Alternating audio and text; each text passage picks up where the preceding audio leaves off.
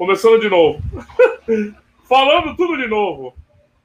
É, boa noite, boa tarde para o Brasil, Brasil aqui, né? Que aqui é 5 horas da tarde. Boa, boa noite já em Portugal, que a galera, a galera costuma vir, ouvir.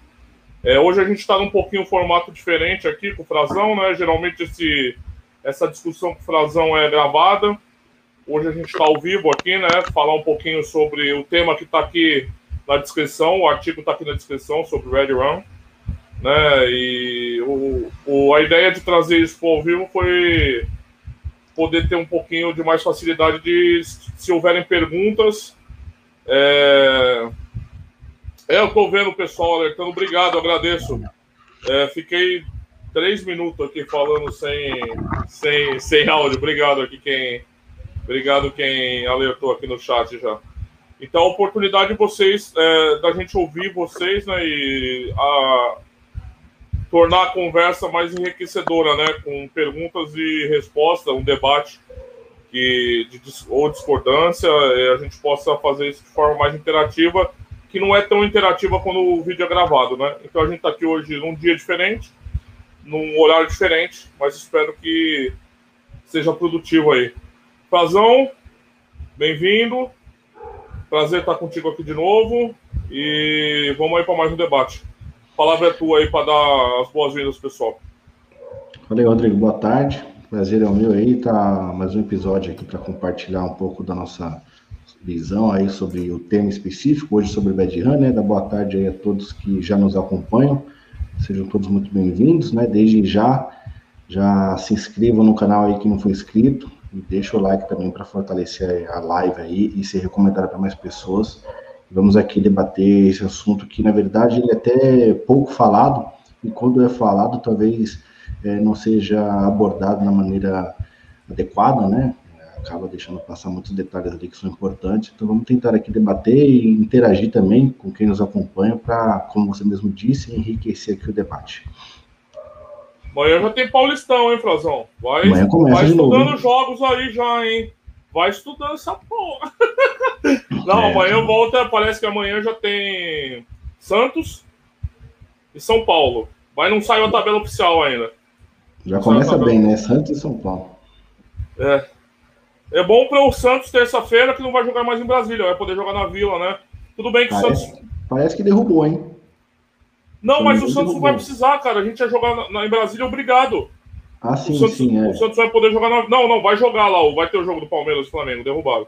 Sim. Mas eu digo, o Santos terça-feira não vão precisar jogar em Brasília. É melhor, vou jogar aqui na Vila, né? Eu sei que o resultado já, é, já tá bem construído, né? Mas é sempre bom poder jogar na Vila, né? Ah, é, é diferente, né? Então é isso. Hoje o tema é. O artigo está aqui na descrição. É, Bedianas apostas em 360 graus. Eu vou passar a palavra agora para o autor fazer a introdução inicial, explicar um pouquinho é, o que, que, é esse conceito de 360 graus da Bad Run, o que, que ele abordou nesse tema e falar um pouquinho de forma introdutória sobre o assunto. Frazão, o Frazão é o autor, tá? Do artigo. Frazão, a palavra é tua aí. Avança.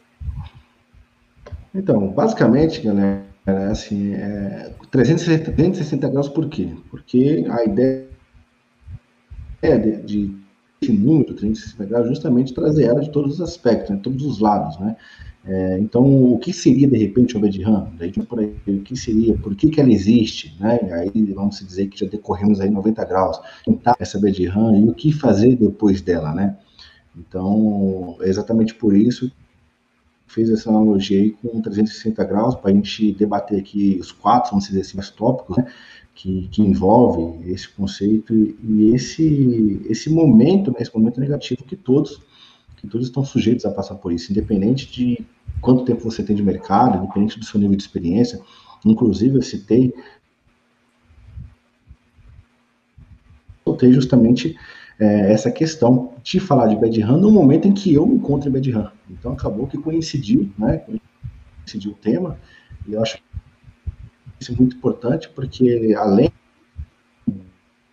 Frazão, eu vou, eu vou interromper um pouquinho você, para você poder corrigir. É, no momento. Frazão, Frazão. A internet do Frazão tá muito ruim. Eu vou. Frazão. Ele não tá nem me ouvindo. Bom, o, a discussão aqui, né?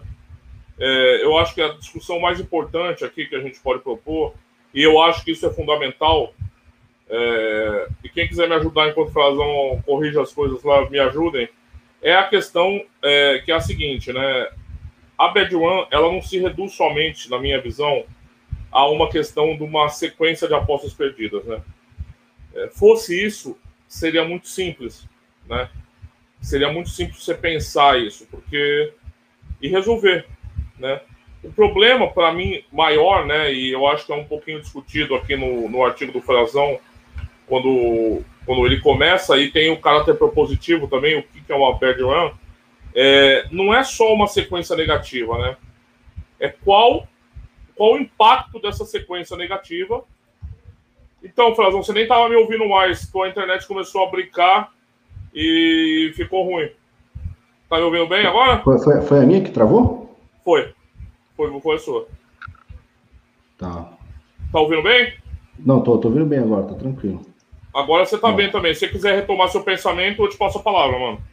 Então vamos lá, aqui retomando basicamente do início, é, por que 360 graus, né? Porque eu separei quatro tópicos aqui que a gente vai uh, falar um pouco sobre eles, que seria o que, que seria a bad RAM, né? Por que, que ela existe? É, é,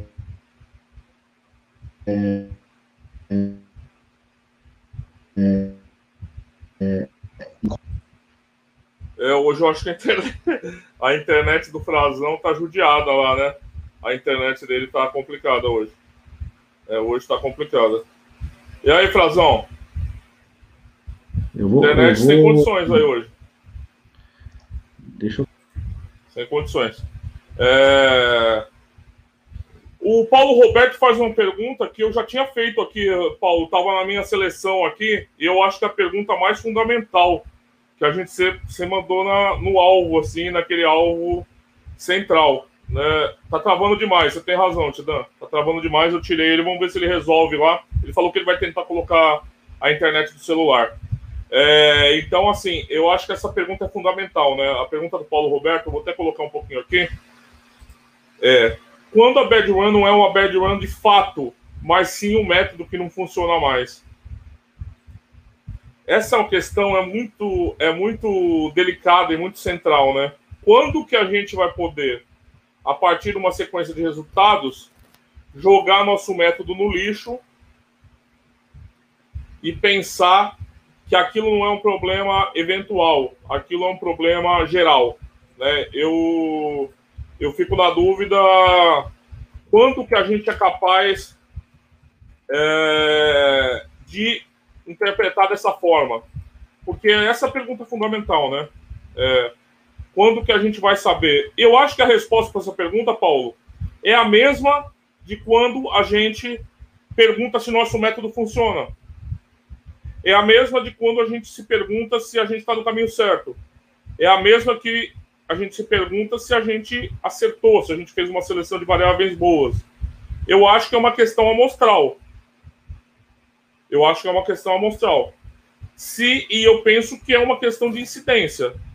Se o volume continua de bad runs, começa a colocar em xeque os seus resultados, o seu ROI, numa sequência e num, numa intensidade muito negativa, eu acho que você pode começar a transferir a perspectiva da bad run como uma questão eventual como uma questão que acontece, a gente, todos os apostadores vão experimentar, e todo mundo que trabalha com evento de risco tem sequências de eventos negativos. Aqui a gente não está falando só de apostas esportivas, tá? Estou falando de tudo. Então, mas quando o volume desses acontecimentos começa a ficar muito grande, talvez seu método não esteja respondendo mais naqueles mercados que você ataca. Vamos ver, o Frazão voltou aqui, vamos tentar de novo, né? E aí, Frazão, será que agora vai? É estranho, né? Se de repente alguma parede, alguma coisa esteja barrando o sinal aqui, porque para mim tá cheio. Mas vamos tentar de novo, hein, né? É, mas o pessoal, até, até o pessoal confirmou. Então vamos lá. Se travar, eu vou para outro lugar, para pegar um melhor sinal. Round 3. Vai lá, começa de novo aí, começa de novo aí, palavra é tua. Vamos lá, 360 graus, voltando aqui na. Acho que o problema está no 360, a gente falou 360 trava, né? É, então, aqui os quatro tópicos que eu separei para a gente poder falar desse tema aqui é justamente essa analogia aí com 360 graus. É, o que é uma bad RAM, por que existe uma bad RAM, como enfrentar né, esse momento esse momento negativo e o que fazer então depois dela. Né? Então, o 360 graus justamente é esse, né, simulando aí esses quatro tópicos. Eu acho que são os quatro temas assim principais que envolvem esse conceito e através de cada tema a gente consegue né, debater vários outros, vários outros assuntos, né, várias questões.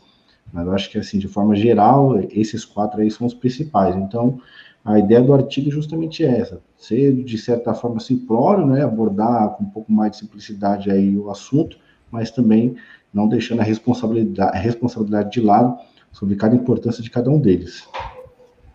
É, é, a, você, você, tem uma, você tenta recortar o tema aqui no primeiro, no primeiro tópico do artigo, né? Você tenta definir o que, que é uma bad run, né?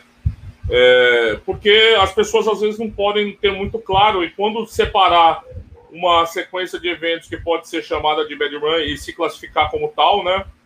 Ou em momentos que não necessariamente isso é uma sequência negativa, né? Porque a aleatoriedade está sempre presente nas apostas, né, Frazão? A gente Sim. ganha e perde apostas, né? É, a bad run é uma sequência negativa muito bem definida, né? É importante a gente não confundir as coisas, porque apostas perdidas sempre vão estar presentes na nossa vida, né? Sim, isso daí, assim, a, a variância, ela acontece diariamente e, e, quanto mais você aposta, obviamente, mais vai acontecer. Então, vamos supor, você tem um dia de trabalho que você faz 10 jogos, você tem, sei lá, 4, 5 heads e, e voids e greens e tal, não significa que aqueles 4 heads que você teve seguidamente já entrou numa bad run, né? São variâncias que acontecem no dia a dia de trabalho. A gente fala bad run com uma sequência de resultados negativos com pelo menos um determinado período de tempo. Então, se você tem aí um tempo que você não consegue sair daquela oscilação negativa e que mesmo você apostando ali e seguindo, obviamente, a sua, a sua gestão, o seu método, os resultados continuam sendo negativos, então você pode classificar que naquele momento você está na bad run. Eu até citei no, no, no, no, do, início da frase aí, não sei se chegou a, a, a sair, que neste momento coincidiu, né, coincidentemente, Sim. falamos de bad run, é, eu estou no período de bad run. Estou no período badiano. Então, para mim, já foi classificado, eu já fiz essa classificação. Então, eu já entendo que eu estou no bad run.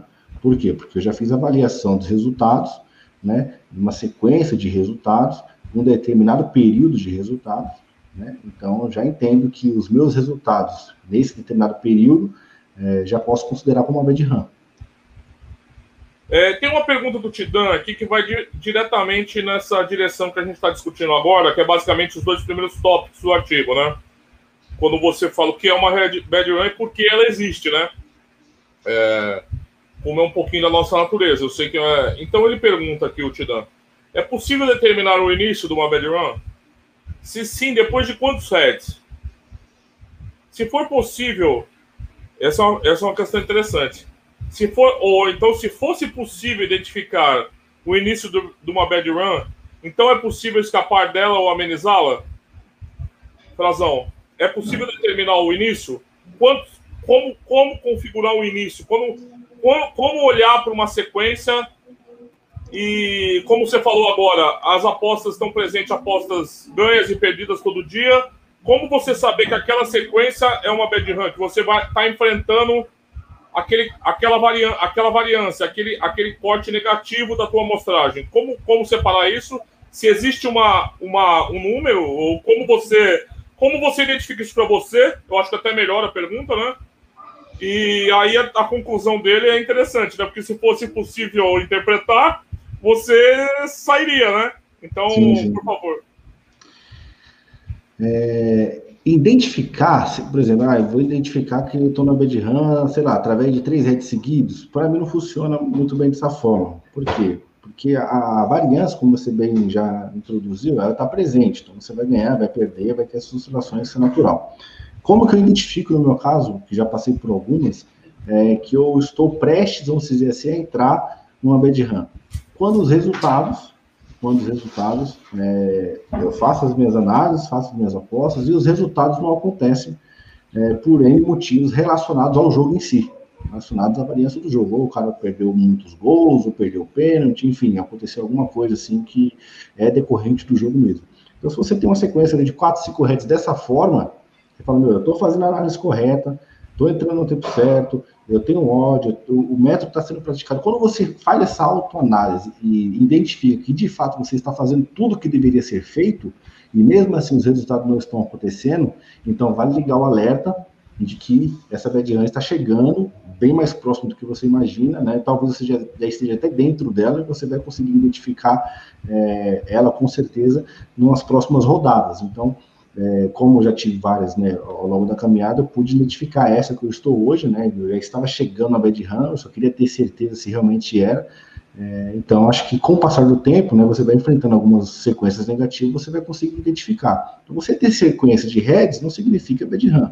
Né? Eu acho que, pelo menos no meu entendimento, para mim, o que eu classifico como Bad Run para mim é justamente isso. Quando eu faço o que tem que ser feito, né, de forma resumida, quando eu faço o que tem que ser feito e é aquilo que me dá lucro, né? Não, a gente não está falando aqui de método que não funciona mais, mas é aquilo que vinha me dando lucro em determinados meses, anos, e de repente, por algum período, não está dando muito certo. Então, acho que uma forma de identificar que ela está chegando ou não, talvez seja dessa forma. Não sei se eu consegui é, esclarecer um pouco da dúvida dele, mas acho que é mais ou menos dessa forma que para mim funciona. Eu não vejo, eu não, não, assim, não tenho um critério, uma regra, falar, ó, se acontecer isso, é porque está começando.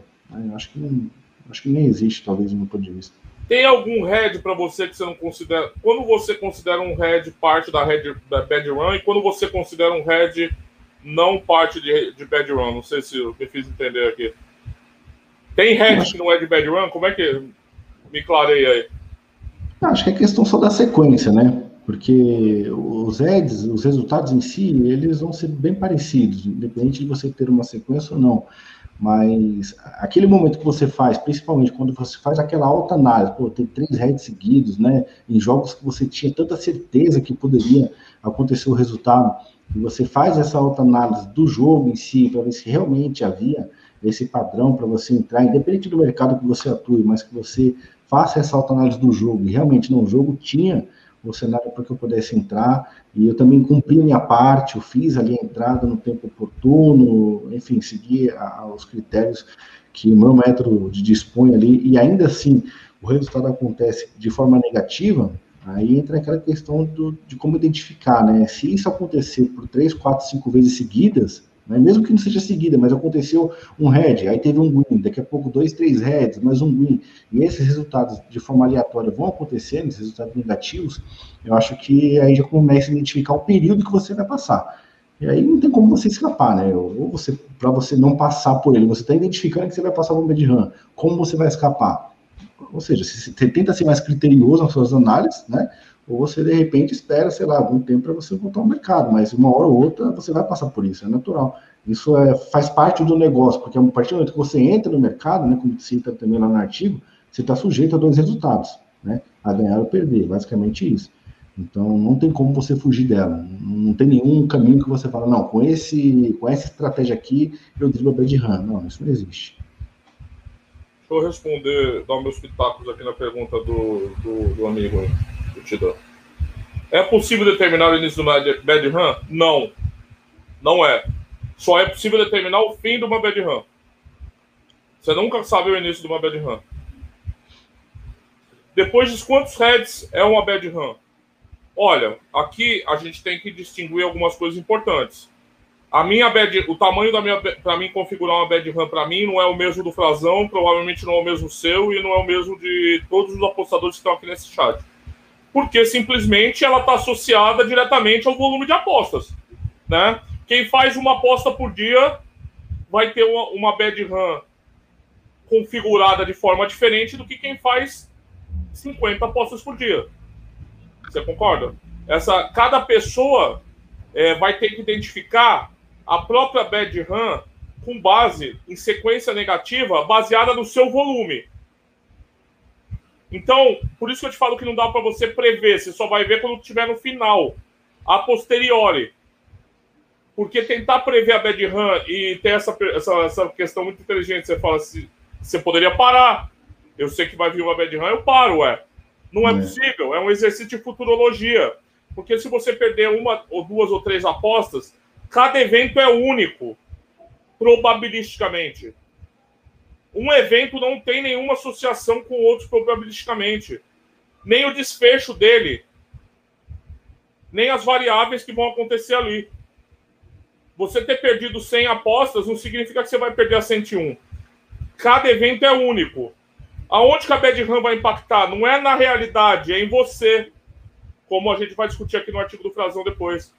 Ela vai impactar no seu emocional, na sua capacidade de análise, em você. Ela te piora como indivíduo.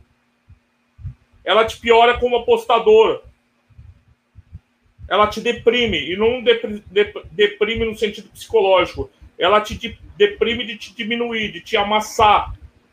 Então, apesar de cada evento ser único, cada evento é único, probabilisticamente. Um não tem nada a ver com o outro. Só que a forma que você vai abordar os eventos, a bad run vai influir. Então, ela influi não no acontecimento dos eventos. Quando a gente fala que uma bad run, porque aí você poderia falar para mim, poxa, então não existe bad run. Se cada evento é único, por que existe uma bad run que é uma sequência? não é os eventos que estão com, com, mal, com uma maldição e vão dar todos errados para você. É porque você começa a ter uma piora da sua leitura de jogo. ou seja lá o método que você usa, tá? Estatístico, uh, como a gente discutiu no podcast na segunda aqui, também é, é odds, etc, etc. Você piora. Então, a, a sequência negativa, a probabilidade dela aumentar também cresce, porque você está pior como apostador, como indivíduo. Os eventos vão acontecer independente do que você analisa ou não. Só que sua capacidade de analisar piorou. Aí você fala, quantos heads? Aí eu te respondo, depende do volume, como eu te falei. Mas tem um fundo amostral. Tem um fundo amostral. Você pode, por exemplo, ter uma média de quantas apostas você fez por mês estabelecer um corte de que 10%, 5%, se você tiver uma sequência de 5 ou 10% negativa, você está em bad run. E aí você pode você pode começar um stop loss. Você pode parar. Mas você para, não porque você está, ah, eu estou azarado. Você para para tentar voltar ao status quo anterior. E aí a gente já está entrando no próximo tópico do Frazão. Desculpa, Frazão. Estou aqui colocando os pés pelas mãos, que é como enfrentar uma bad run, que é o próximo tópico do artigo do Frazão. Então, a questão é, Paulo Roberto, eu vou fazer tua pergunta para o Frazão ainda, aquela outra que você fez, que é muito boa. É a, é a pergunta principal desse, dessa emissão aqui. É, você tem que melhorar como apostador, você tem que voltar ao status quo anterior. Voltar suas plenas capacidades. Porque não foi a realidade que foi piorada com a bad run, foi você. Então é um pouco disso. Então a resposta é: para tentar identificar bad runs, você sempre vai saber quando ela terminou, que você vai ganhar uma aposta. Mas olha, você pode ter uma, uma, um ganho eventual e continuar uma sequência negativa. E aí depois a gente vai discutir que a pergunta do Paulo Roberto, quando uma bad run tem que ser absolutizada. Não é mais só uma bad run, é porque o teu método virou uma porcaria. Mas isso a gente vai discutir mais para frente. Então a questão para mim é amostral. Você tem que ter uma estimativa das suas apostas mensais de todos os anos, porque cada ano, cada mês você fez um volume de apostas, então você tira uma média, e aí você pode estabelecer um corte, 5, 10, 7%, e aí você vai para a tua gestão de risco. Quanto que é confortável para tua banca também. E aí você pode tentar trabalhar esse aspecto, parar a bad run, é, ter o stop loss, se afastar um pouquinho, diminuir o stake. Você pode diminuir o stake, o Frazão faz isso muito lá no grupo dele, ele ataca, começa a atacar odds muito grandes. Você fala, caramba, o Frazão pirou. Mas ele tá com 10% do stake, 5%, às vezes 1%, dependendo, uma odd de 20, que já bateu umas odds grandes. Ele, ele, ele, a gestão de, ele muda a gestão de risco, você pode fazer isso. Tua confiança estiver muito abalada, você pode adotar uma, uma gestão de risco defensiva. Não é problema nenhum, não é feio. Feio é se suicidar nas apostas. Você ir para frente do caminhão. Ninguém deve ir para frente do caminhão. Você tem que sair da frente. E o jeito é um pouco disso. Agora eu me assodei aqui passei um pouquinho. Eu, e aqui eu quero entrar na outra na sessão do, na próxima sessão do artigo, que é como enfrentar uma bad run. E aí, Frazão, eu deixo uma pergunta aqui do Edilson Oliveira, que tem tudo a ver com isso, né? Como enfrentar uma bad run, Frazão? Posso levar Cara, é assim, é... a pergunta dele, ó, o que fazer para controlar o emocional Posso ser levado um head aí com stick cheio? É, tem problemas aí, né? É assim, você, ocasionalmente isso vai acontecer. Isso vai acontecer, isso faz parte. Faz parte do negócio. É, não é porque você entrou com stick cheia, é, eu, minha, no, no, caso aqui da minha gestão, eu entro com stick cheia quando justamente aquele cenário está é, 99,99% ,99 favorável ao que eu vou entrar. Então, por exemplo, entrar é, a favor da vitória de determinado time, que é o super favorito, que está amassando o adversário, que não, não tem sofrido nenhum tipo de risco no contra-ataque ou qualquer outro lance, para que ele vença a partida, para que ele vença o primeiro tempo. E aí, de repente, no primeiro contra-ataque, no primeiro lance do adversário, vai lá e toma o gol. Então, automaticamente, aquele, head parcial, né, não acabou o jogo ainda, mas aquele head parcial de uma stick cheia, ele vai, sei lá, para 70% do head. 70, 75%. Então, automaticamente, isso vai é, causar um prejuízo emocional, porque com relação ao financeiro, você ainda tem um jogo para decorrer. Agora, se tratando em head real, que você entrou com a stake cheia e acabou o jogo, não tem mais o que fazer, é, faz parte, você tem que entender que isso faz parte, é o risco. Né? Não existe 100% de certeza em nada, né? em nada, no mercado não tem isso. Então, a partir do momento que você decidiu entrar com a stake cheia, é, você está sujeito a tomar esse head. Aí você tem que trabalhar dentro de si mesmo essa questão. Não, tudo bem, é um processo do, do, do negócio mesmo, que faz parte, e bola para frente, vou seguir no método, vou seguir na gestão, né? não tente de forma alguma recuperar essa stake, né? É, ter esse viés de que eu preciso recuperar esse dinheiro perdido, eu acho que essa é a pior armadilha que você pode ter após o RED, né? ter essa sensação de que agora você precisa buscar é, a recuperação disso daí, a recuperação vai acontecer naturalmente, gradativamente, conforme você vai trabalhando. Então não existe recuperar RED, né? o que se ouve muito por aí, perdemos aqui, vamos recuperar no próximo, não, não existe.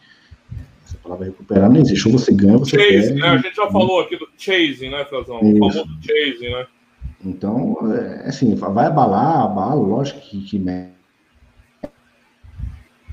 mas não pode. Bom, a internet do Frazão. Frazão, tua tá internet ruim? voltou a ficar bem ruim. Eu vou assumir aqui, você dá um jeitinho aí. Tá? Vai tocando que eu vou para outro então. Tá bom. É, voltando aqui à questão do, do Paulo Roberto, você faz um comentário muito interessante. Eu estou numa fase péssima. Ah, só antes, Tidan, complementando a resposta, Tidan, uma questão que eu acho interessante também, que eu uso. Para a gente não reduzir a bad run a uma sequência negativa só, ah, sete apostas perdidas, oito apostas. Uma bad run pode ser entremeada de apostas ganhas, mas você pode continuar numa fase ruim, uma fase vermelha. É o que a gente brinca, aquele, tem aquela frase feita das apostas, né? Uh, um apostador pode ter prejuízo em cinco meses do ano. E aí eu falo para o Paulo Roberto aqui também. Se ele tiver lucro, um ROI positivo no final do ano, tá tudo bem. Né? Conhece aquele chavão? É, as apostas esportivas são uma maratona, não são uma corrida de 100 metros. Ela tem um fundinho de verdade, tá? É meio chavão, mas ela tem um fundinho de verdade. A questão para outra questão para você tentar identificar fases negativas você tem um ROI médio, tá? Você tem um ROI médio naquele período. Você trata lá. Para aqueles dois meses do ano, você tem um ROI de 7%. Você, naquele período, você começa a perceber um ROI de 2%. Ou muito baixo, muito abaixo. Você pode começar a identificar que você pode estar num período pior, você pode tentar mudar a atitude. Agora eu vou para a pergunta do Paulo Roberto porque ele tá falando que tá com 12 apostas partidos. Eu sou a... Tem gente que gosta de ir para cima. Eu acho que se você identificou um período ruim, você tá falando que nunca aconteceu com você. Nunca aconteceu com você. Você identificou um período ruim, eu sou um apostador conservador. Eu adoto posturas defensivas para defender a minha banca, para defender minha sobrevivência. Irresponsável é quem não aposta com a própria banca. Que nem o pessoal que vende muita coisa, mas não faz aposta. Então, meu amigo, você pode dar a cara no muro que tanto faz para essas pessoas. Quem aposta com dinheiro, seu dinheiro, tem uma responsabilidade implícita ali. Então, eu gosto de adotar, mas eu sou conservador, eu admito, tá? Eu tô admitindo o, o lado que eu, que eu defendo aqui. Eu gosto de adotar posturas defensivas. Por exemplo, pegar o caso do Paulo Roberto, que é sempre bom a gente exemplificar. Você pode parar de apostar dinheiro, começar um paper betting com o seu método e ver como está correndo, se continua assim. Suspende as apostas financeiras, porque não vamos se enganar. O problema é o dinheiro. O problema é perder dinheiro. Você continua. Você pode fazer uma diminuição de stake que te deixe confortável para proteger sua banca da sequência negativa. Você pode ter escapes e gatilhos psicológicos que tirem essa pressão um pouco de você, porque eu te falei, a realidade continua acontecendo, Paulo. Você vai continuar olhando a realidade. A realidade vai estar presente ali. Ela vai acontecer. O que está pior por causa da bad run é você, é seu olhar. A bad run está te amassando emocionalmente ali. Você já não consegue analisar mais bem jogos. Você não consegue. Você está tenso, você está estressado, você está nervoso. Você piora globalmente. A bad run impacta ali. Então é bom você ter gatilhos. Eu sei que na pandemia é mais difícil, né, gente? De você poder sair, fazer coisas que você gosta ou atividades que você considera prazerosa, para você tentar desconectar um pouco daquela quebra negativa, para sair um pouco daquele ciclo negativo. Ah, eu perdi a aposta, aí eu perdi outra, aí eu perdi outra. Então eu gosto muito desses gatilhos psicológicos de coisas que você consiga quebrar pensamentos ruins e negativos. Então, são três aspectos. O, a questão psicológica, você precisa ter um escape emocional daquele momento, senão você vai ser engolido por ele. O stake pode ser uma alternativa. Você fica mais confortável até você sair, porque se você tem um método validado e confiável, você vai sair. Você vai sair. Ou então você suspender as apostas em dinheiro e voltar um período pro, pro paper betting, mas depois não fica assim, ah, aí você vai ganhar uma sequência boa. Não fica depois, ah, olha, se eu tivesse feito. Não, cara. Talvez não. É mentira isso. Talvez se você tivesse feito a dinheiro, as apostas, aquelas apostas naquela fase, você ia fazer análises piores, porque você estava em bad run e você ia perder aquelas apostas. Então não fica assim, ai, olha só, tive aqui 15 apostas seguidas depois dessa, mas eu fiz paper betting ah, eu devia ter postado dinheiro, eu ia ganhar. Não necessariamente. Não necessariamente.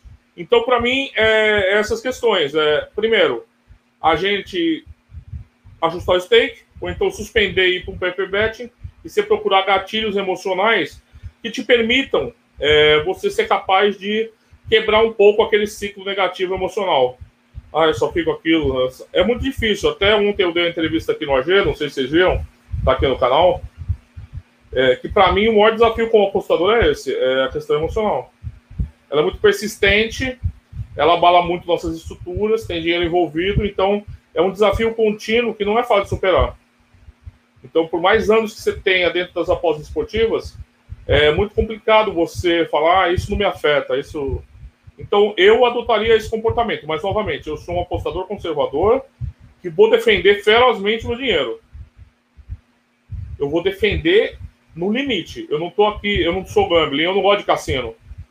Eu fui em 2019 eu consegui para Las Vegas. Nem achei tudo isso, tá? Mas não é, não é, não é nojeira, não, tá? É, é que eu tinha outra expectativa, sei lá. E aí nos cassinos, né? Eu, eu não tinha vontade nenhuma de jogar lá. Eu, eu brinquei um ou outro só para falar que ah, eu fui aqui e brinquei. Mas assim, gambling não é o meu negócio. Então eu, não eu vou defender sempre o meu dinheiro. E a, isso é um conselho. Se o conselho fosse bom, a gente vendia. É, isso, isso é um conselho que eu dou para todo mundo. Defenda, defenda o seu dinheiro sob qualquer circunstância. Não seja irresponsável pelo seu dinheiro. E se alguém que você segue, ou que você consome produtos, ou que você compra alguma coisa, você perceber que está sendo irresponsável, desconfie. Desconfie muito. Porque a gente não pode ser responsável com o nosso dinheiro. Vocês entendem? A gente tem que ser é, muito cioso, porque aquilo ali é a nossa sobrevivência. Bom, acho que foi um pouquinho dessa questão das perguntas aqui que, que foram feitas. Né? O W Santos tem uma pergunta é, para quem usa bots que analisam o mercado e acabam pegando uma sequência muito ruim de hacks, pode-se considerar analisar os jogos sem uso do bot? Ou é normal até mesmo o bot errar? É, rapaz. Essa é uma pergunta complicada, né? É... Eu não acredito em bots que ele analisa o mercado. Santos. É uma opinião minha, tá? Respeito quem tem outra. Eu não acredito em robô apostador, cara. O único bots que eu acredito é aqueles bots que você programa, por exemplo, no trading, para fazer suas entradas. Todas as suas entradas, você, você monta toda a sua estratégia e ele vai trabalhar sozinho ali para você. Agora, esses robôs que dão apostas, eu acho que desse está falando, isso, é, isso para mim é uma, uma ilusão. É uma ilusão. É uma ilusão completa. Então, assim, para mim, obviamente que eles vão errar, porque eles estão trabalhando com a mesma aleatoriedade que a gente. Né? Estão trabalhando. Estão trabalhando com parâmetros de alguém que programou eles, de um apostador que programou eles, e esse apostador é, realmente ele vai ter todo. Ele vai passar os parâmetros deles, né? Por exemplo, a gente pode lembrar aqui do Deep Blue, né? O, que derrotou o Kasparov, né? Aquele evento que eu, é muito é muito sedutor, né? Aquilo, né? A máquina venceu o homem. Até hoje eu, eu, eu gosto de, de, ver documentários tal, que é muito interessante. Ele seguia parâmetros de todos os jogadores do mundo tal. Então, os bots de apostas que eles vendem como autônomos, na verdade, são programados com certos parâmetros que eles vão analisar ali e talvez tentar captar algumas apostas. Ou seja, um trabalho de típico de apostador. Então, eu não acredito. É, eu aconselharia fortemente você ir para análise de jogo com a sua análise. Eu, eu, eu acho que os bots erram mais do que. Eu acho que bots não são errar mais a longo prazo, sinceramente. Tá? Entre nós, bots não são mais a longo prazo. Eu, eu não acredito. Eu acredito que bots não, são mais a longo prazo. Mas isso é minha visão, tá, Santos? Fábio Santos. É, eu respeito quem tem outras visões, é, totalmente. Para mim é só eu não acredito em bots, tipsters e apostadores. Para mim é uma questão. Método. A próxima, o, no próximo artigo do, no artigo do Frazão, ele fala de revisar seu método, né? É, e aí volta a pergunta fundamental do Paulo Roberto. Quando você é uma bad run, ou quando teu método vira uma porcaria. Uma porcaria. Vamos lá. É, esse desafio sobre a fiabilidade do método, no fundo, essa pergunta, né? é, ela é muito fundamental nas apostas, porque ela está sempre presente para gente, né? Você nunca, você tenta estar com aquela pulga atrás da orelha. E aí, ele está respondendo bem? E aí, eu estou analisando bem? E aí, eu consigo ainda perceber esses gaps? Você tem alguns parâmetros que te respondem isso. ROI, para mim o ROI, ROI, ROI, ROI, sempre o ROI. Então, para começar a apostar, primeiro, o pressuposto é você desenvolver um método você testou esse método. A gente já discutiu aqui outras vezes. É muito subjetivo. Alguns a, a, acreditam em milhares de apostas, outros acreditam em menos apostas. Tem uma miríade de coisas, né? Vamos ver, o, Fraz, o, o Frazão voltou aqui. E aí, Frazão, como é que Vamos tá? Vamos ver agora, né? Vamos tentar aqui. Tá bom, então. É, eu vou colocar a pergunta aqui, Frazão, do, do Paulo Roberto. Primeiro comentário dele, tá? Que eu achei interessante, que é mais ou menos o que você falou, né? Ele perdeu 12 apostas, é complicado, ele tá com receio de continuar apostando, primeira vez uma sequência tão grande. Ele faz uma pergunta parecida, mas é, é um pouquinho ainda como enfrentar a Bad Run. E uma fase é ruim, eu tenho, preciso fazer alguma ação desse tipo, pegar valores de odds maiores ou seguir fazendo as mesmas coisas? Como é que você responderia esse, esse user? Então, pelo que você mencionou aí, parece que é a primeira, uma das primeiras, ou talvez a primeira fase ruim, né? A pior, é. ele diria. Não sei se é a primeira, mas é. de fato é a pior.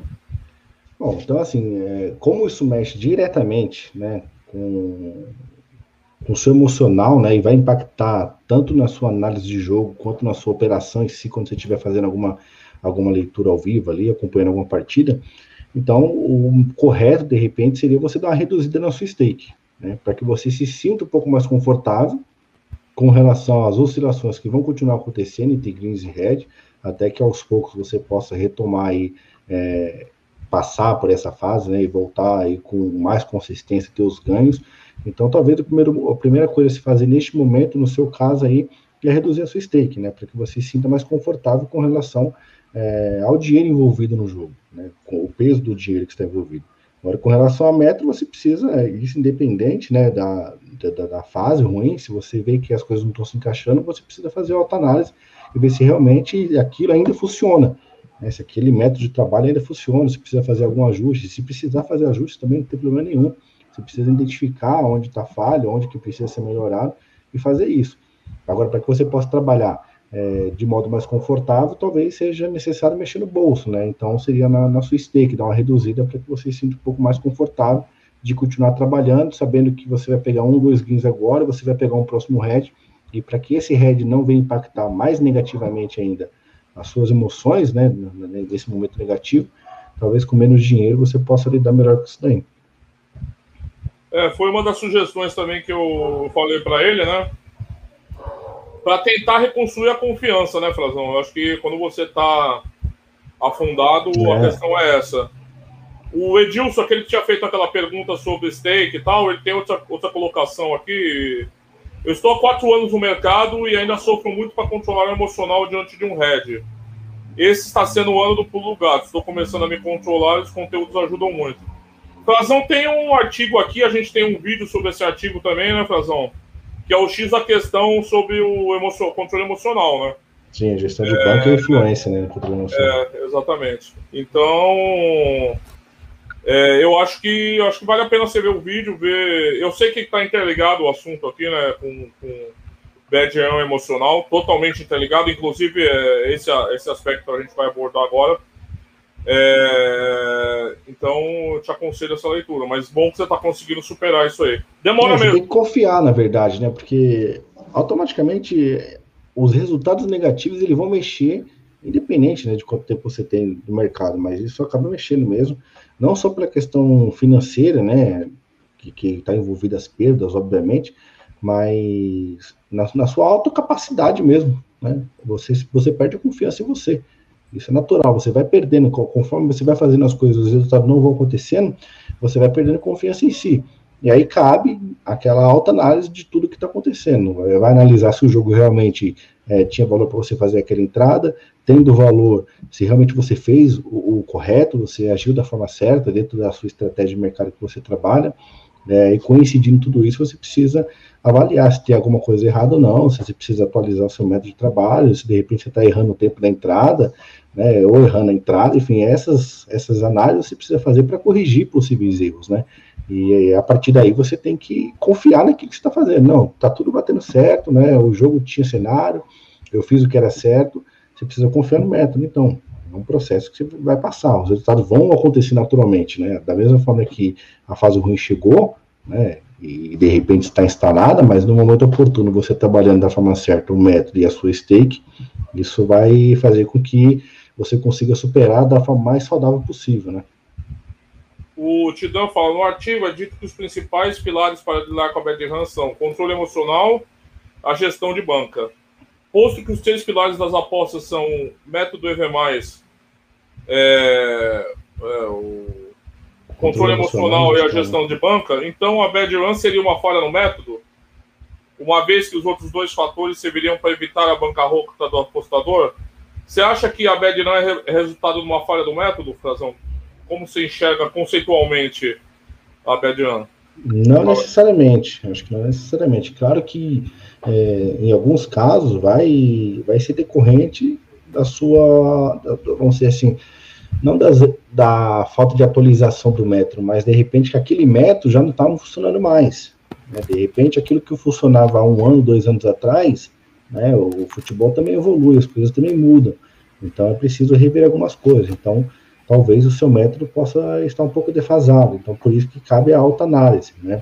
De repente, você também está sendo influenciado por alguma coisa que o jogo não, estava oferecendo. Né? De repente, a sua leitura está errada, a sua análise pode estar errada. Né? Você, de repente, criou uma expectativa demais em algum cenário que não era aquilo, a realidade não era aquilo. E aí, um head vai puxando o outro, né? Uma má análise pode puxar outra. Então, se você não identificar que você está analisando errado, né, você vai continuar fazendo esse processo e vai continuar errando e vai continuar é, dentro da bad run. Então, por isso que essa alta análise deve ser feita continuamente. Certo. Aí vem a questão, né, Frazão? Eu vou voltar à questão que você não viu, que você está com a internet ruim. Eu vou só rapidinho aqui respondendo Tidão. Também diria que vou copiar o Frazão, não necessariamente, Tidão, porque o controle emocional e a gestão de banco, principalmente o controle emocional, ele te ajuda, ele te ajuda a analisar melhor. Então ele tem ali uma correlação metodológica com o método, tá? Desculpa a redundância, mas é assim ele tem uma correlação ali com o método do controle emocional. Ele não está só tão separado assim. Então eu acredito que tem uma uma conurbação ali disso aí. Mas de fato a questão que vai vir agora é, é, é, é importante, porque a pergunta que o Paulo Roberto fez que é essa, Frazão. Quando a bad run não é uma bad run de fato, mas sim um método que não funciona mais. Quando você consegue separar, Frazão, que aquilo é só uma, uma sequência negativa de, um, de, um, de, uma, de uma modalidade variável que tem risco, e quando você pode classificar aquilo como, olha, o método que eu tinha até agora não funciona mais, eu tenho que mudar tudo. Como fazer essa distinção? É uma pergunta bem complexa, né? Porque assim, é, você vai precisar assim, de uma análise crítica muito, muito afiada para você conseguir realmente primeiro que você vai ter que assumir, né, ter a capacidade de assumir que aquele seu modo de trabalho já não funciona mais. Né? Então, isso talvez seja um, um, um empecilho, né, para que você possa progredir também, né, de repente aquele seu método não funciona mais, você precisa assumir isso daí. Agora, assim, quando o seu método não funciona mais, né, de repente vamos trabalhar por partes aqui, o método, você vai estar aplicando ele em vários, vários jogos, vários campeonatos, né, são times diferentes, é, jeito de, de, futebol diferente, o que joga na Alemanha é diferente um pouco do que joga na Inglaterra, né, diferente também do que joga na França, diferente, muito diferente também do que joga no Brasil. Então, claro que existem métodos que você vai trabalhar que em um campeonato vai encaixar melhor que o outro, mas quando isso não funciona mais em nenhum deles, já chama a sua atenção para alguma coisa que está tá sendo errada. De repente está sendo errado o tempo da entrada que você está fazendo. De repente está fazendo antes demais, está fazendo um pouco mais tarde demais, você está errando de repente na sua precificação com relação à odd. Então, é, tem todo um conjunto assim de coisas que você precisa fazer para poder identificar se o seu modo de trabalho continua sendo lucrativo ou não. E isso você vai identificar com as suas amostragens também. Então, você, pô, eu venho realizando isso daqui há algum tempo, por determinado tempo, isso me trouxe lucro, mas analisando aqui os últimos seis meses, eu estou vendo que já não está sendo tão lucrativo assim, pelo contrário, já está me trazendo prejuízo. Apesar das atualizações que o futebol é, passa, né, cada temporada, isso também não influencia, não vai influenciar tanto no seu, no, nos seus resultados. Então, já é uma amostragem, através da amostragem, já é um indicador que você precisa rever como que está sendo feito o seu trabalho. De repente, não é nem o metro em si que está sendo que não está sendo mais lucrativo. Talvez você esteja executando ele de uma forma não tão eficiente quanto você executava antes. Então, acho que é, talvez seja um primeiro caminho para você identificar que aquilo está sendo lucrativo ou não, se tratando do método. Né? E a partir daí você consegue já matar a charada se, se é o metro ou o bad RAM mesmo. É, deixa eu falar, não, não digo que eu vou responder, mas eu vou falar. Quanto tempo você demorou para certificar teu método? Tem uma pergunta aqui para o pessoal que está participando. Meu? Não, não. É uma pergunta ah, tá. retórica. Ah, tá, tá. Muito tempo, certo? A gente demora muito tempo para certificar nosso método. Então a gente tem que tomar cuidado também para não jogar ele no lixo tão rápido. Você entendeu? Porque eu vou dar um exemplo aqui. Fazer um recorte de mês aqui. Você chega no mês 6 de abril, 6 de, de, o mês 6 do ano, você teve menos duas unidades em janeiro, menos uma em fevereiro, menos duas em março, menos uma em abril, menos uma em maio. Foram cinco meses negativos com sete unidades negativas. Você tem 14 nos dois meses seguintes. Sete em junho, sete em julho. E aí? E aí? Aí você tem mais alguns meses negativos, mas você termina o ano com um ROI de 5%. Você tem que tomar muito cuidado para, primeiro, é, extrapolar aquela bad run e jogar o método no lixo. Se você demorou mil apostas, duas mil apostas e anos para certificar teu método, você tem que ser segurar um pouquinho para descartar ele. Então acho que você precisa ter um corte ali. Como eu te disse, a bad run eu consigo identificar por amostragem na média, seja num ROI negativo, numa sequência negativa, em comparação com outros desempenhos que eu tive. Agora, para chegar e falar assim, meu método não presta mais, tem que ser um negócio mais de longo prazo também. Eu penso. Então é muito delicado, é muito complexa essa resposta. Eu não sei se tem uma resposta, mas métodos acabam, tá? Métodos colapsam, né? É uma palavra que está na moda hoje. Métodos têm que ser abandonados às vezes, a gente tem que ter coragem de abandonar. Agora, eu te falar quando, quanto e porquê é muito difícil. Como o Frazão disse, é muito subjetivo. É, é o reino da subjetividade, assim, é muito complicado. Pergunta o da Norte. Rodrigão, quanto mais aposto estudo esse universo, mais apaixonado fico sobre tudo. É, nunca falta assunto, porém nunca falta possibilidades. É isso mesmo. Tem uma pergunta do da Norte para você. Antes do Frazão responder, da Norte, eu aconselho a assistir o podcast segunda agora, os preços nas apostas. Teve um debate lá se, se só dá para postar com teoria do valor. Quando você fala EV, é teoria do valor, né? Frazão, você considera o EV, acho que é a teoria do valor, né? O único método confiável de trabalhar nas apostas? Eu acho que para você apostar, você tem que já apostar com valor em tudo, né? Eu acho que esse é o princípio básico, então, o que você vai procurar para você realizar sua aposta. Então, na teoria, você vai apostar, tudo que você vai apostar é de valor, né? Pelo menos é isso que você vai tentar procurar em todas as suas apostas. Acho que é um princípio que eu não considero como um metro, né? Acho que é uma regra, né? regra básica, você tem que apostar com valor. Se não tiver valor, por que, que você vai apostar, né? De repente você apostou e não tinha valor. Né? Você, você procurou um valor que, na verdade, não encontrou ou talvez não existia. Mas, partindo do princípio que é uma regra, talvez não seja um método isso daí.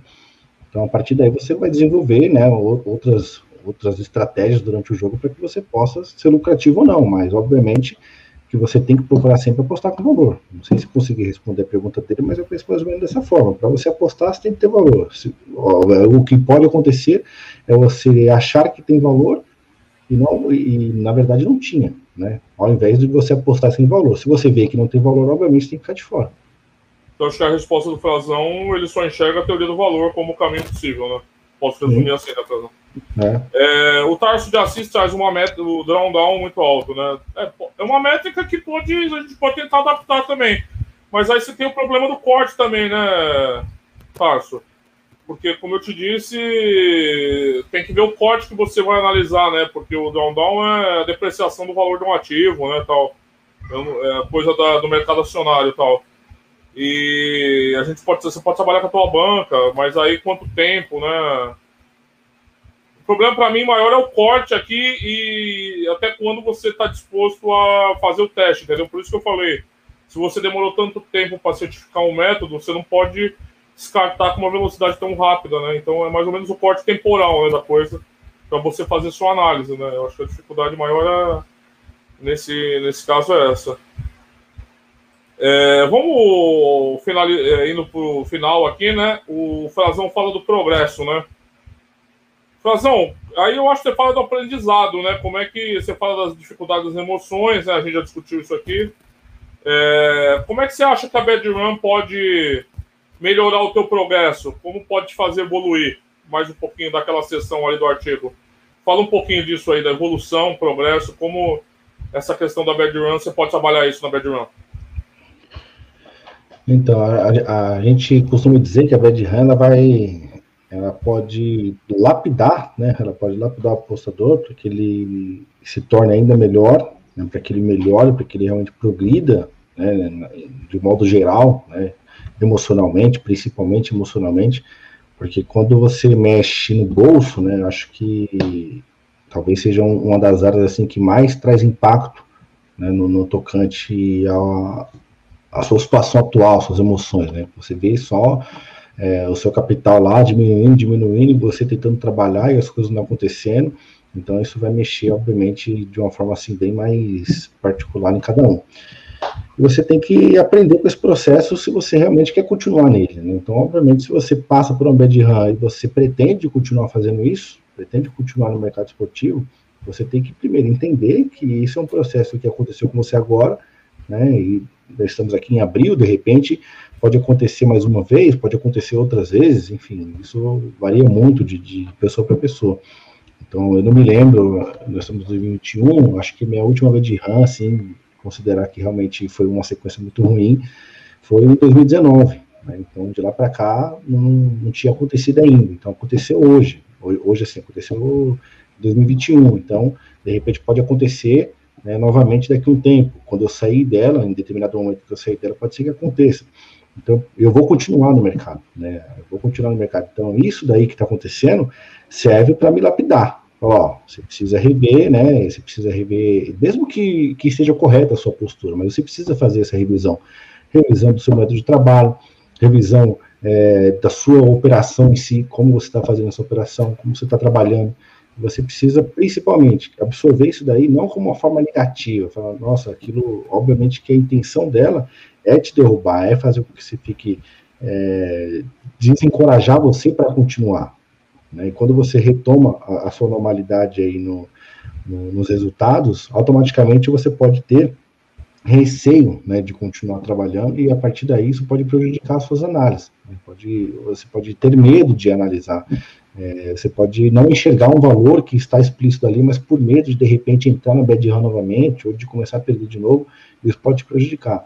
Então é autoconfiar, se autoconfiar, fazer a sua autoanálise, acreditar que esse momento ruim é, é comum, né? Como foi citado no artigo, a gente costuma sempre dizer, é comum, todos estão sujeitos, e um momento ou outro isso vai acontecer, e você não é diferente, você também vai passar por ele. Se não passou ainda, vai passar, e quem passou vai passar outras vezes.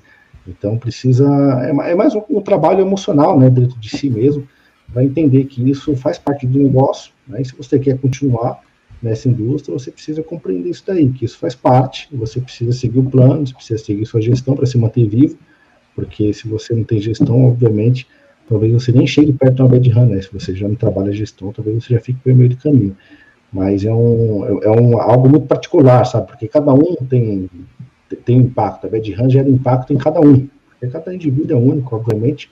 Então, o impacto pode ser muito ruim para alguns, né? Um pouco ruim para outros, não tão, não, tão ruim assim para outras pessoas também. Então, é muito particular. Então, Acho que trabalhar é, é, suas emoções e pegar isso como uma forma de aprendizado, como uma lapidagem mesmo, e você continuar buscando evolução constante. É isso aí. É... Eu estava pensando aqui um pouquinho sobre a pergunta do método, né? Às vezes a gente não tem resposta na hora de uma pergunta, né? A gente vai amadurecendo. Eu acho que uma forma de você testar a qualidade do teu método, se você está tendo algumas apostas perdidas, é fazer o rescaldo fazer sempre o rescaldo do, dos jogos. Sempre fazer o rescaldo dos jogos. Se você começa a perceber uma incidência muito grande de análises ruins suas, uma incidência grande, eu não estou falando uma, dois, três jogos, nem dez, nem vinte. Se você começa a perceber que você está lendo muito mal muitos jogos, seu método é esse de ler jogos, eu acho que você pode começar a pensar em algo assim. Porque sorte e azar estão distribuídas nas apostas, equitativamente, como a gente brinca. Às vezes você vai ter mais sorte, às vezes azar. É um dos componentes, tá? Não é jogo de azar apostas. Mas, é, quando a cara ou coroa, uma cara uma tá dando 80% e a outra 20%, tem alguma coisa errada. E eu estou falando aqui da qualidade da análise. Se você percebe que as suas análises estão 20% corretas, 80% erradas no período, você precisa começar a pensar pelo menos um ajuste de método, na minha opinião. Agora eu vou falar, agora o último comentário para a gente finalizar aqui. O da Norte fala: lembro que há anos atrás conversávamos o quanto é subjetivo circular valor no jogo, pois os conhecimentos dos apostadores acabam variando sobre uma mesma parte do mercado. Exatamente. Eu penso totalmente assim. E eu acho meio ingênuo buscar objetividade nas apostas. Cada apostador é um método cada apostador é valor, é um valor. Então, se o valor fosse objetivo, ninguém mais ganhar nenhuma aposta. Nas, as casas de aposta não deixavam mais ninguém ganhar uma aposta. Se o valor fosse objetivo. A não ser acidentalmente. Então eu penso que o, a teoria do valor traz, permite essa subjetividade do teu olhar. Não há objetividade. Né? Então, até mesmo métodos, é, metodologias estatísticas, quantitativas, a parametrização delas é, é bastante subjetiva. Seleção de variável, pô, quem participou já de pesquisa acadêmica aqui, sabe, pô, você seleciona variável, você, você faz corte temporal, você faz amostra, é um monte, tem um monte de, de corte que lá em cima você chega numa coisa meio única. Então não existe objetividade nem na ciência, tampouco nas apostas. Corazão, vou te passar a palavra aí para as considerações finais. O que você acha que faltou falar ou alguma coisa que você queira deixar ainda para o pessoal aqui. Então a palavra é sua aí. Bom, primeiramente, né, desculpas aí pelas falhas técnicas, né, são coisas que acontecem que não fogem do nosso controle, né? Então, Calma, desculpa, acabou, acabou prejudicando. Só uma falar. perguntinha do Tidan, que eu acho melhor essa resposta. Então, EV+, eu chamo isso de teoria do valor. EV+, é valor esperado positivo, né? Então, expected value, parabéns pelo meu inglês, é, expected value positivo. Então você está esperando valor positivo no longo prazo das apostas. E o valor é da teoria do valor. É uma teoria, não é um método. O método cada um vai fazer guiado por encontrar valor. Mas é uma teoria do valor. É, uma, é como você consegue enxergar o universo das apostas. Eu enxergo assim, pelo menos. Como você entende a, a possibilidade de encontrar é, um edge, um gap no mercado das apostas ao seu favor. A teoria do valor é essa. É, a teoria não é nossa, hein? A teoria do valor vem de outros lugares, ela é um pouco diferente na economia, então não dá para trazer as definições da economia. Para mim aqui, mas a essência é o valor na economia é uma coisa intrínseca, tá? O valor na economia é um negócio subjetivo. Tem a, aquele exemplo que eu dei lá do Adam Smith, aquele exemplo velho de primeira aula de faculdade de economia. A água, né? é uma coisa que tem muito valor, mas o preço é baixo. Né? O diamante é uma coisa que tem um preço alto, mas não tem tanto valor intrínseco, porque ele tem valor para poucas pessoas. Então é mais ou menos isso. Que não tem um economista aqui para me xingar de filho da puta agora. Mas assim, quem quiser procurar, procura no Google, tá? Eu estou falando assim, bem superficialmente. Essa teoria trazida para mim, o valor nas apostas é a capacidade da gente comprar odds odds com um gap de valor nas casas. Então, a gente compra odds é, valorizados para a gente nas casas de apostas. O a nossa, nosso método, que aí é subjetivo, é como, como conseguir encontrar essas odds. Porque cada apostador vai encontrar. É, odds de valor são diferentes para cada apostador para cada mercado e cada apostador vai ter um, um, jeito de tentar encontrar isso, de minerar isso. Então, são coisas diferentes. É uma perspectiva, é, é mais, mais ou menos igual ao liberalismo e tem a metodologia liberal para a economia, sabe? Você tem um conceito paradigmático, né? Conceito em cima, que é a teoria do valor, e o desenvolvimento metodológico embaixo. Então, é mais ou menos isso. Frazão, desculpa te interromper, eu achei importante a pergunta dele, te interrompi, volto de novo você deixar suas considerações finais e o que você mais tiver a falar que você acha importante sobre o tema e não foi falado para a nossa galera aqui. Tranquilo, sem problema. Não, como eu dizia, né, desculpa a galera aí sobre essas falhas técnicas. É, bom, acho que a gente debateu aqui, e é bem interessante também a interação da, do pessoal, porque trazem perguntas mais específicas, né, da realidade de cada um, que realmente acontece no dia a dia. Então, acho que essa versão ao vivo foi bem interessante e enriquecedora justamente por causa disso, porque a gente consegue debater o tema em cima da realidade que cada um está de fato vivendo, né? É, e basicamente, assim, a, como a gente já disse aqui, de uma forma bem resumida, é, entendam, entendo que a Bad Run é um processo, né, que não necessariamente está ligada com a sua qualidade de analisar um jogo, não, né? Também por isso que já se fica a recomendação de sempre fazer a autoanálise, é, tanto do jogo, da posse que você fez, quanto do seu método de trabalho, realmente avaliar aquele histórico né, que você teve de, de apostas ali, e obviamente que eu não estou falando que os greens passados né, são, são garantias de greens futuros, né, a gente sabe bem disso, que resultado passado não é garantia de resultado no futuro, mas pode trazer ali um, um, pouco do como é o seu desempenho, porque no dia a dia, né, passa um dia, passa outro, você vai fazendo aposta, vai trabalhando, talvez você não consiga enxergar tão bem como é o seu desempenho, né, mas pelo menos finalizando o mês, olha como é que foi o seu desempenho, né, faz uma análise ali, de modo geral, de como foram suas apostas, né, para que você possa se desenvolver, crescendo né, e se desenvolvendo como, como profissional mesmo da área, né, mesmo que você ainda não seja, ou que você talvez não queira ser, mas pelo menos você que quer continuar no mercado, quer continuar vivo no mercado, que você tenha mais disciplina né, e mais aptidão para que você consiga superar esses momentos que fazem parte do negócio, né?